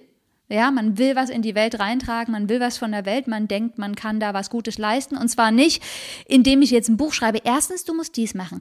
Zweitens, du musst das machen. Es gibt Angling, es gibt Rocking, es gibt Dipping, es gibt ja diese ganzen Ja, ja, genau. Techniken. Das wollte ich nicht. Ich wollte das künstlerisch machen. Und zwar so, dass ich auch niemand irgendwie Aber hat er bedrängt als Mann, fühlt. weil Jürgen ist ja auch ein durchaus nicht, also ein sehr Hm. von Männlichkeit, also er hat eine sehr männliche Art. Ich möchte jetzt nicht toxische Männlichkeit sagen, aber du weißt, worauf ich hinaus will. Ne? Er ist ja durchaus äh, ein sehr imposanter Mensch. Wie, wie hat er reagiert, als er gesagt hat, wir machen ein Stück über einen weiblichen Orgasmus? Ich glaube, dass der Jürgen äh, durchaus ein Verehrer von Frauen ist. und ich glaube, also am Ende, äh, wenn man ein aufgeschlossener Mann ist und man hat eine Frau, die ähm, auf der Suche war und gefunden hat, was sie braucht, um kommen zu können, ist doch eigentlich, es gibt doch eigentlich nichts Besseres. Ich glaube, das hat der Jürgen auch so gesehen. Lieber Jürgen, äh, das werden wir nochmal genauer erfragen, wenn du dann vielleicht bei uns mal zu Gast bist. Ähm, Laura, über das Thema Orgasmus, dein Leidenschaftsthema, reden wir gleich weiter.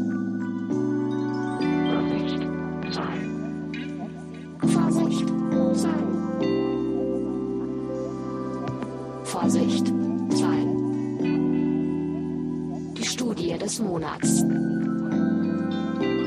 Hallo und herzlich willkommen zur Studie des Monats. Heute mal mit einem ganz wichtigen und viel zu selten besprochenen Thema, dem weiblichen Orgasmus. In einer Studie der International Academy of Sex Research aus dem Jahre 2017 wurde untersucht, wie häufig hetero, homo und bisexuelle Frauen und Männer in den USA beim Sex zum Orgasmus kommen.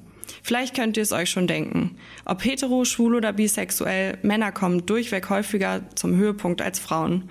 So gaben 95 Prozent der Heteromänner an, dass sie beim Sex meistens zum Orgasmus kommen, während nur 65 Prozent der Heterofrauen dasselbe angaben. Das nennt man Orgasmus Gap. Wie entsteht dieser Orgasmus Gap? Erstens, wahrscheinlich wegen des männlichen Narrativs, wonach ein weiblicher Orgasmus ein Mysterium sei und somit nur schwer zu erreichen ist. Aber Spoiler.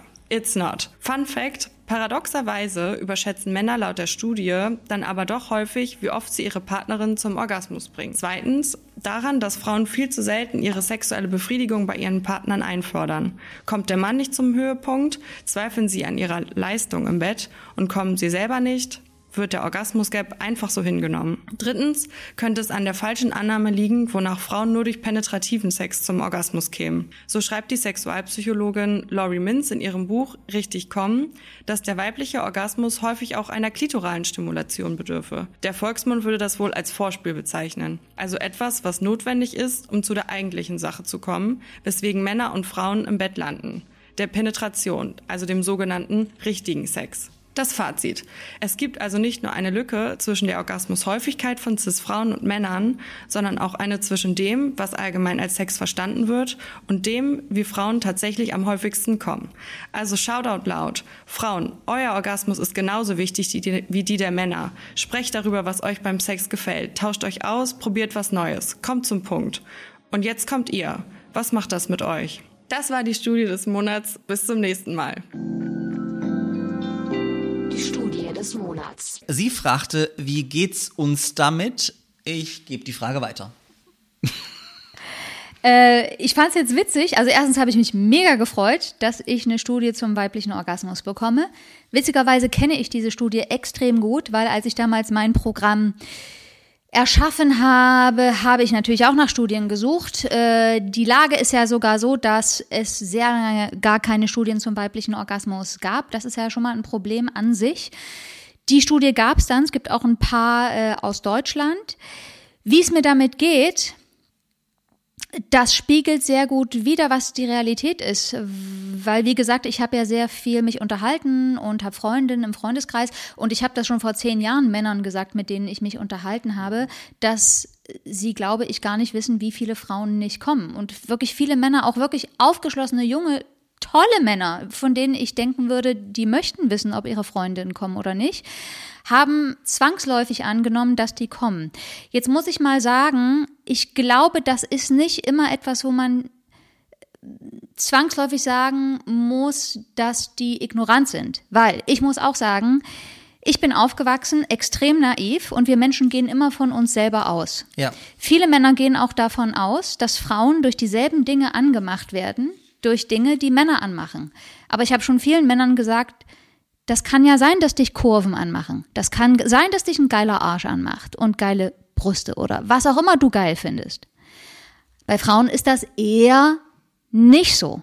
Äh, ich würde behaupten, Frauen brauchen auch eine Geschichte, brauchen, dass man investiert, dass sie sich auch umgarnt fühlen und dass die Situation äh, so ist, dass sie das von sich geben wollen. Und natürlich wollen sie auch einen schnuckeligen Mann. Und natürlich kann vielleicht auch mal was weiß ich, ein bisschen Muskelmasse helfen. Aber ich zum Beispiel stehe überhaupt nicht auf Muskeln, ja. Wenn ich jetzt sagen müsste, was mein Beuteschema Nummer eins ist, dann ist das eher so der, der schlanke, ranke Surferboy mit den längeren Haaren, weil ich diesem Phänotypen unterstelle, dass er sensibler ist als andere Menschen oder Männer und darauf stehe ich sehr. Das ist auch totaler Quatsch, weil solche Männer können auch super toxisch und so weiter sein. Und ähm, ich sage mal so, mir fällt auf, dass erstaunlich viele erwachsene Menschen immer noch erstaunlich wenig darüber reden. Und ich muss wirklich sagen, wir sind verschiedene Personen. Wir haben, soweit die Wissenschaft das sagt, auch verschiedene Biologien. Es ist deswegen auch klar, dass wir unter Umständen was Unterschiedliches brauchen. Und es ist eine sehr romantische Vorstellung, dass er steckt rein, sie empfängt, beide kommen zur selben Zeit. Das ist eine romantische und tolle Vorstellung und auch eine effiziente Vorstellung, dass das klappt. Und viele Frauen setzen sich unter Druck. Aber das Ding ist nun einfach mal, in der Vagina enden sehr wenig Nerven. Da, wo viele Nerven enden, ist die Klitoris. Ja, das Pendant zur männlichen Eichel, wenn man so will. Und deswegen muss man sich um die Klitoris auch kümmern. Und wenn es eben mit der Penetration nicht klappt, dann äh, muss man sich halt aufteilen. Kommt er zuerst, kommt sie danach oder umgekehrt. Und es gibt übrigens auch noch eine andere Studie, die sagt, wann Frauen denn am besten kommen können. Und da sagt man, Frauen können am besten kommen, wenn Heavy Knutschen involved ist, ja, also Knutschen, Vorspiel. Und wenn sie eben auch manuell und oral befriedigt werden. Und jetzt komme ich wieder dazu, was ich sagte mit den Pornos und so weiter, kann schon mal sein, dass da mal einer an ihr rumfingert im Porno. Aber so im gemeinen Porno, so dieses richtig schöne Knutschen und dieses Ich bin gerade gekommen, jetzt kümmere ich mich noch um dich, Baby.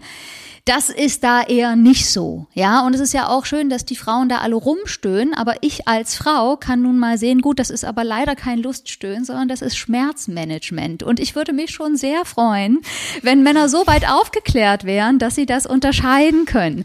Ja, aber, äh, das ist das, was diese Studie mit mir macht, dass wir immer noch viel zu tun haben und dass Aufklärung eben nicht ist, dass Sex und das Spiel mit Sexualität uns von jeder Litfaßsäule anlacht und dass viele Frauen behaupten, sie sind ja ach so gleichberechtigt und so. Das ist eigentlich ähm, ein Thema, das geht nicht von allein nur weil wir alle vier Freizüge rumlaufen und so weiter. Ja, ja aber äh, du, Schmerzmanagement war auch ein krasses Wort, finde ich, finde ich toll. Ähm, und du bist jemand, du hast ein Stück dazu geschrieben, du hast dich dazu belesen, du hast selber auch gesagt, du kennst auch Studien, nicht nur unsere Studie mhm. des Monats. Ähm, hast du Art 1 selber, wie, wie sind deine eigenen Erfahrungen? Weil ich könnte mir auch vorstellen, dass es auch schwierig ist, wenn du jetzt ein Mann kennenlernst, ähm, wenn du so offen über das Thema redest und damit natürlich auch an diesem männlichen Ego kratzt, weil ich glaube, ne, wie du selber auch sagst, mhm. kaum ein Mann will das gerne hören, dass er das die Frau vielleicht nicht zum Höhepunkt bringt.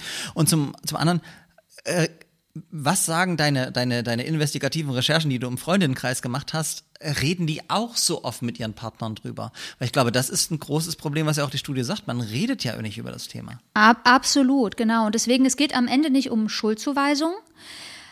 Jede Seite muss da was tun. Die eine Seite muss sich dafür interessieren, äh, hat die andere Person genauso viel Lust oder hat die Lust einen Höhepunkt? Und wenn das nicht so ist, das ist ja auch alles okay. Ja, es muss nicht immer jedes Mal kommen. Ja, auch bei den Männern versackt es manchmal im Schlot und äh, keine Ahnung, passiert alles, ja. Aber es muss geredet werden. Tatsächlich habe ich das Gefühl, nicht so viele Leute reden. Ich habe gerade heute mit meiner besten Freundin telefoniert und habe sie gefragt, wann sie denn eigentlich angefangen hat, sich selbst zu fri- befriedigen. Und da hat sie gesagt, erst als ich mit dir und meiner anderen Freundin darüber geredet habe. Was ich aber auch sehr spannend finde, ist, dass diese Freundin, und bei mir war das auch so, wir haben eigentlich sehr früh Selbstbefriedigung entdeckt. Eigentlich schon im Kindergarten. Hätte ich damals schon gewusst, dass das, was ich da hatte, ein Orgasmus ist, da hätte ich ja nicht gedacht, dass da nochmal ein riesengroßes Mysterium im Erwachsenenalter auf mich zukommt, weil ich das eigentlich schon kannte. Und ich kannte das teilweise viel früher als andere Frauen in meiner Familie. In deinem Stück gab es da eine Nummer mit so einem Ball, erinnere ich mich, ja. Aber wenn du das jetzt willst, okay, also wie ich mich selbst befriedigt habe als Jugendliche war, ich hatte einen Volleyball, ich habe Volleyball gespielt und ich habe mich auf diesen Volleyball gesetzt, ich habe gekreiselt und bin tatsächlich gekommen. Dieser Volleyball hat immer mehr an Luft verloren. Wenn man ihn aufpumpen musste, habe ich ihn mit Fit geschrubbt und meinem Vater gegeben, dass er das wieder aufpumpt. Ich habe auch irgendwann mal ein Familienmitglied gefragt, was sie von Selbstbefriedigung hält. Sie hat gesagt, das ist das allerletzte, ab sofort hatte ich große Ängste, mich selbst zu befriedigen, habe mich immer so ein bisschen versteckt. Jahre später ist rausgekommen, dass diese Person selbst noch nie in ihrem Leben gekommen war. Da habe ich mich natürlich gefragt, wow, das hatte einen riesigen Einfluss auf mich, dass diese Person das gesagt hat. Aber an sich hat die Person gar nicht gewusst, wo, wovon sie eigentlich redet und hat eben nicht kennengelernt, dass das was Schönes ist, was Intimes, was Lustvolles und was nicht nur für Männer ist. Aber ich sage mal so, was man wirklich verstehen muss, das ist mir ganz wichtig, für Frauen ist das schwieriger. Wenn ein Junge seine erste Morgenlade hat, cool Dude, ich klopf dir auf die Schulter, yeah, wie war's? Hm, es ist eben auch offensichtlich, da bewegt sich was nach oben am Körper, es ist unübersehbar, du musst dich beschäftigen damit als Junge und es ist gesellschaftlich positiv besetzt. Das erste, was man eigentlich beim Mädchen so offensichtlich in Richtung Sexualität sieht, ist die erste Regelblutung. Und die ist verbunden mit Schmerz und so. Und das ist ich muss sagen, ich habe sehr lange gebraucht, bis ich überhaupt wusste, dass ich feucht werde, wenn ich erregt bin. Weil es hat einfach gedauert. Äh, Du spürst das nicht unbedingt wie einen riesen Bombeneinschlag da unten, ja? Und ähm, das ist alles leiser. Es ist vielleicht auch langsamer. Und deswegen ist es, glaube ich, so gefährlich, wenn das eine Geschlecht so eine intensive, offensichtliche Lust hat und auf ein anderes Geschlecht kommt, was erstens ein bisschen hinterher ist. Ich glaube, Mädchen sind da, ich es nicht über einen Kamm scheren, aber aus besagten Gründen vielleicht ein bisschen stiller sind, ein bisschen hinterher. Und die müssen ihre Lust erstmal finden. Und einen Orgasmus bekommt man nicht, wenn man unter Druck steht, wenn man denkt, ich muss meinen Freund jetzt befriedigen, wenn man denkt, ich muss aber ganz unbedingt kommen. Viele Frauen machen sich ja auch noch den Druck, ich muss unbedingt vaginal kommen.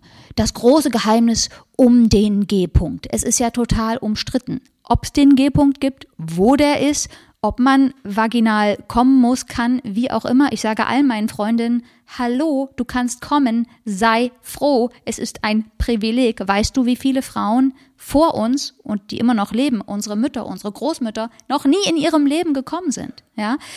Und da setzen sich manche Leute unter Druck aus und das denke ich, Einmal romantischen Gedanken, ja, es wäre schön, wenn wir immer ganz easy, locker, flockig zur selben Zeit kommen können. Das wollen ja auch alle in Beziehungen. Man will sich im anderen verlieren. Man will dasselbe denken, dasselbe essen und man will eben auch auf dieselbe Art und Weise kommen können. So. Aber wir sind verschiedene Körper, ja. Das zweite ist, ist ein Effizienzgedanke, wäre doch schön, geht's schnell, muss nicht einer so und danach der andere. Und das dritte ist, glaube ich auch, ich möchte meinem Freund gefallen, unter Umständen. Ich möchte Ja. dem Mann gefallen. Und es gibt halt Männer, mein Freund sagt immer, ich denke nicht, dass das ein Muschi lecker ist. Das ist für ihn ein Kompliment für Männer, die sich um ihre Frauen kümmern und das genießen und da reinbeißen und zutschen. So. Äh, und Traditionell unkonventionell, der Aufklärungspodcast. Folge 1 beginnt genau oder endet genauso wie die Folge, äh, sozusagen, äh, die erste Folge im Jahr 2020. Äh, 20. Ähm, nee, aber ganz, ganz ernsthaft. Also ich, ich glaube, das ist auch. Ähm, ich habe mich deshalb so zurückgehalten, weil ich nur als schwuler Mann wirklich kein Experte für den weiblichen Orgasmus bin.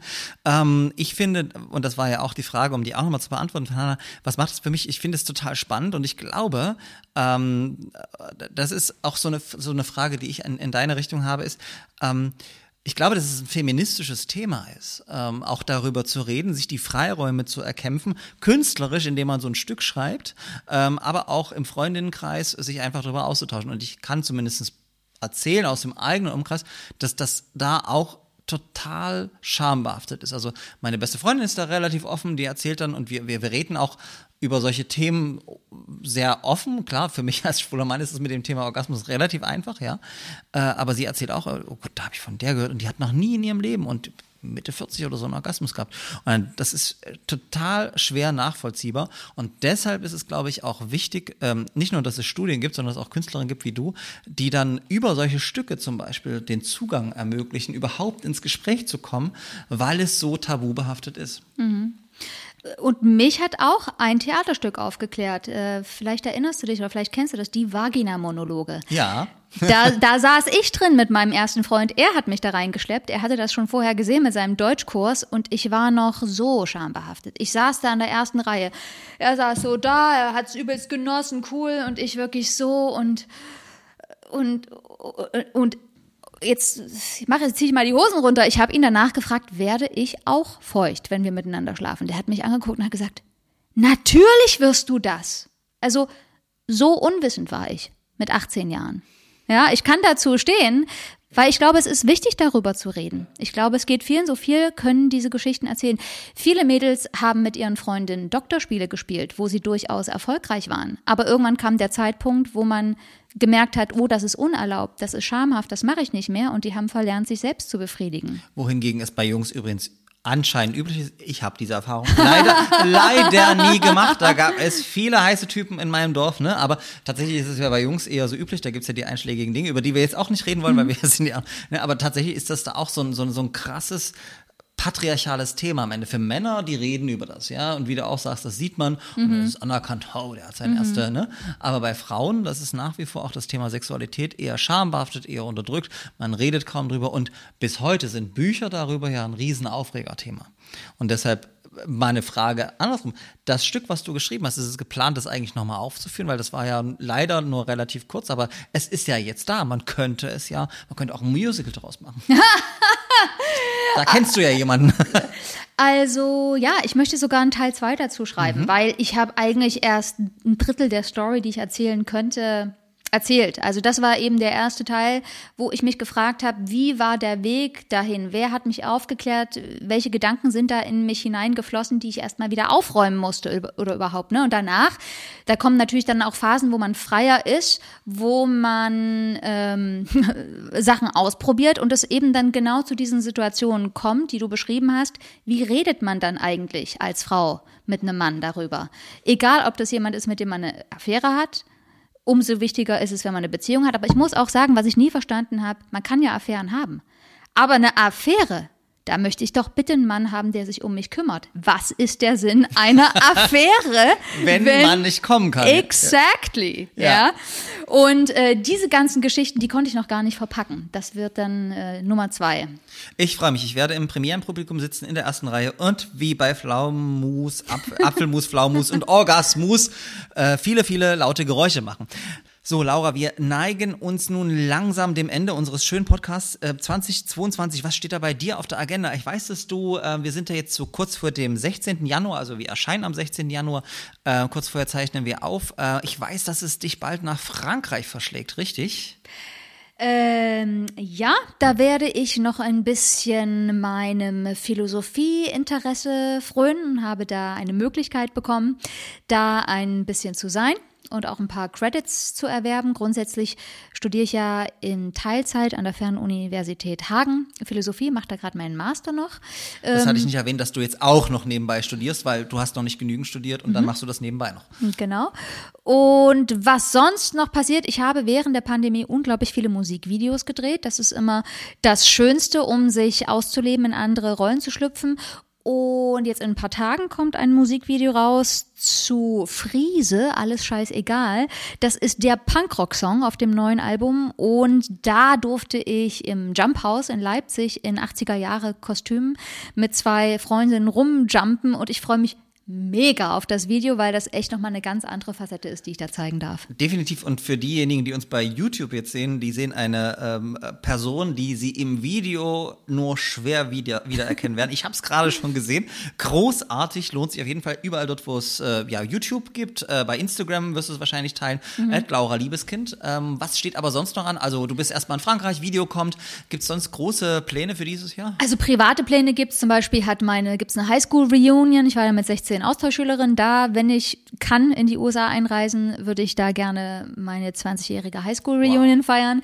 Ich habe noch einen kleinen Bruder in Russland. Am 1. September wird er eingeschult. Da will ich auch hin. Ich lerne auch schon fleißig Russisch. Und am Jahresende wird die Show wiederholt, die 2020 nicht stattfinden konnte im Kristallpalast. Glanzzeit heißt die, ist eine 20er-Jahre-Show, wo ich moderiere und singe mit meiner Band Swing Delikatessen. Und ich hoffe, dass wir die spielen können, vier Monate lang, bis zu 144 Shows. Das wird noch immer harte Arbeit. 144 aber, Shows. Ja. Du weißt, du nimmst dann immer so extrem ab, wenn du so im Stress ja, bist. Das ja, das ist manchmal Stress, ja, ja. Aber ich freue mich auch extrem drauf. Es ist wirklich eine Megashow. Ich kenne sie ja schon. Wir wann, haben wann sie ist ja der Plan, geguckt. wann ihr im, im Kristallpalast spielt? Also die Wintershows normalerweise ist so ein regelmäßiger Zyklus werden Anfang November prämieren die immer und dann geht das vier Monate lang durch bis Ende Februar. Okay, aber Laura, wir müssen nur eins erwähnen. Du hast im letzten Jahr dieses unglaubliche, geniale Konzert im Gewandhaus gehabt, dein Release-Konzert für dein wunderbares Album auf Vinyl. Was wirst du damit in diesem Jahr noch machen? Gibt es da noch mehr? Werden noch Singles ausgekoppelt? Was ist der Plan mit deinem unglaublich tollen Album? Oh, du bist so lieb. Also, ja, es werden Singles ausgekoppelt. Das Album wird dann auch online offiziell veröffentlicht. Im März kommen alle deutschen Lieder raus als Das Glück. Im November kommt dann der englischsprachige französische Teil raus unter dem äh, Begriff Eudaimonia, also Eudaimonia, Glückseligkeit nach Aristoteles.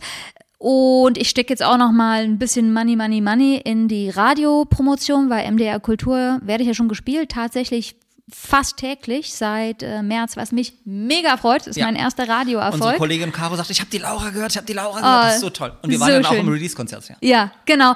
Also das heißt, ich bin da weiter dran ähm, und das ist auch meine allerliebste Lieblingsaufgabe jetzt während der Pandemie kann ich viel in mein eigenes Projekt stecken, dieses Album an den Mann, an die Frau zu bringen. Und dabei würden wir dir natürlich uneigennützig gern helfen. Wo kann man das bekommen, das wunderbare Album? also jetzt gerade gibt es eine kleine feine Doppelvinyl-Auflage. Also wer einen Schallplattenspieler zu Hause hat, kann das bei mir erwerben. Ich habe mir extra, das ist meine erste und einzige Schallplatte, habe mir dafür einen Schallplattenspieler gekauft und es lohnt sich. Unfassbar, ja. dass du das gemacht hast. Na, für dich? Mega.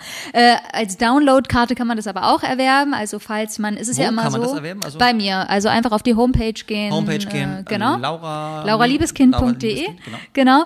Und aber auch ab äh, März und November könnte man es auf Spotify hören. Nur als kleiner Tipp, man tut Künstlerinnen und Künstler, äh, Künstlern natürlich einen größeren Gefallen, wenn man die Dinge bei ihnen persönlich erwirbt. Auch als Download-Karte, ähm, weil man eben bei Spotify ziemlich wenig vom Kuchen abbekommt von seiner eigenen Musik. Und wenn man ganz lieb fragt, kriegt man auch eine Widmung und das lohnt sich auf jeden Fall. Es ist das beste Geburtstagsgeschenk, Ostern, Weihnachten, Neujahr, was weiß ich. Ähm, aber das sind ja schon einige Pläne, die du vor dir hast. Ich wünsche dir alles, alles Gute dafür, dass das ähm, umgesetzt wird. Ich weiß, dass wir beide in diesem Jahr auch einiges zusammen vorhaben und äh, darauf freue ich mich sehr. Liebe Zuhörerinnen, liebe Zuschauer, das war jetzt auch die erste Folge im Jahr 2022 von Traditionell Unkonventionell, dem einzig wahren Diversity Podcast. Ähm, die ZuhörerInnen wissen, was jetzt kommt. Das erste ist, folgen Sie Laura Liebeskind bei Instagram. Ich weiß gar nicht, bist du bei Facebook? Natürlich. Okay, sie ist bei Facebook, ich nicht mehr, naja, schon noch, aber nicht offiziell. Äh, folgt ihr bei, bei Instagram und Facebook. Kauft das Album unbedingt mit der wunderbaren Vinyl, lasst sie euch signieren, das macht Laura bestimmt für einen Obolus. Ähm, und geht in ihre Konzerte, in ihre Shows, schaut sie euch an. Ansonsten bitte ich euch noch im Namen des Podcast-Teams darum, gebt uns fünf Sterne bei Apple Podcasts, äh, folgt uns bei Spotify, Deezer und überall dort, wo es Podcasts gibt und ein Like bei YouTube wäre natürlich auch super. Wir sehen uns wieder zur nächsten Folge, wenn es heißt Traditionell unkonventionell, der Diversity Podcast. Mein Name ist Georg Teichert und ich freue mich auf ein geiles Jahr mit euch. Traditionell.